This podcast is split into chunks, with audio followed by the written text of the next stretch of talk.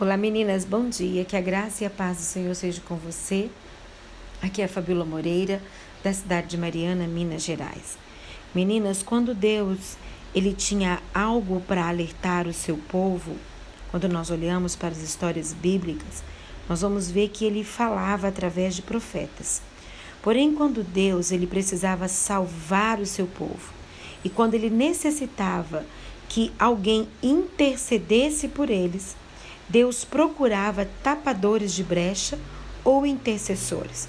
Podemos ver alguns desses exemplos através da vida de Abraão, que intercede pelas duas cidades perversas e o seu sobrinho que ali vivia, que era Ló. Moisés, que intercede pelo povo, negociando a sua própria vida. Abigail, que intercede pelo marido Nabal. Neemias, que intercede por Jerusalém. E Jesus, que intercede por Pedro. O Deus eterno deu a mim e deu a você um dom maravilhoso, que é o dom da fala.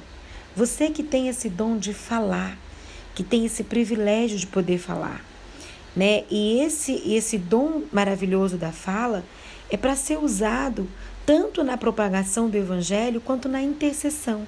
Precisamos usar o dom da comunicação para o bem das pessoas e a favor das pessoas.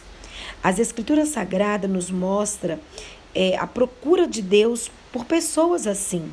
Lá em Ezequiel, no capítulo 22, no verso 30, diz que o Senhor procurou entre os israelitas alguém que se colocasse a favor do povo.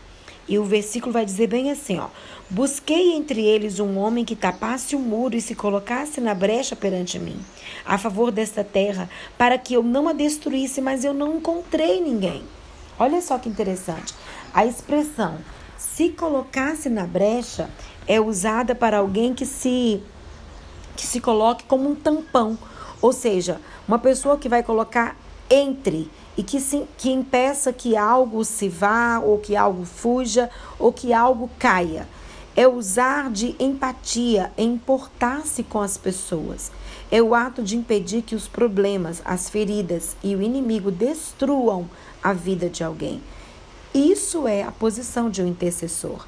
E todas nós mulheres somos chamadas para sermos tampadoras de brecha. Fomos chamadas para sermos intercessoras, principalmente do nosso lar, principalmente da nossa família. Você que é mãe, na vida dos seus filhos, do seu marido, se você mora com seus irmãos, com seus pais e você conhece Jesus, você é responsável de ser essa tampadora de brecha, de ser essa essa intercessora do seu lar.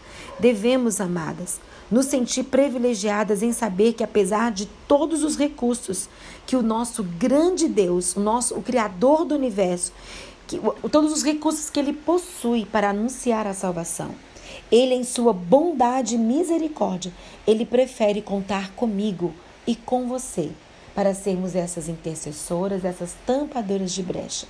Por isso eu te desafio. Ore, ore pela sua casa, Ore pelos seus colegas de trabalho, ore pelo seu bairro, pela sua cidade, pelo país. Ore pela, ore pela sua liderança, pelo seu chefe. Ore pelas pessoas que estão precisando que você se posicione como intercessor, como intercessora. E vamos orar, deixa Deus usar a sua vida. Oremos, Senhor. Ah, enche-me. Enche essa mulher, Pai querido, que me ouve nesta hora. Enche-nos, Senhor, nos dias de hoje da tua presença, de compaixão, de amor pelo próximo. E que o Senhor possa nos usar aonde o Senhor precisar e na vida de quem o Senhor precisar. Eis aqui o nosso dom da fala, eis aqui a nossa vida, nossas mãos, o que temos, Senhor, para sermos usados por Ti. Que a glória do Senhor resplandeça na nossa vida. Importa tão somente que cada uma de nós, mulheres aqui, diminuamos, que a tua glória em nós resplandeça e o brilho de Cristo seja visto na nossa vida e o perfume de Jesus possa incendiar a vida das pessoas à nossa volta. É o que eu oro e te peço em nome de Jesus. Amém.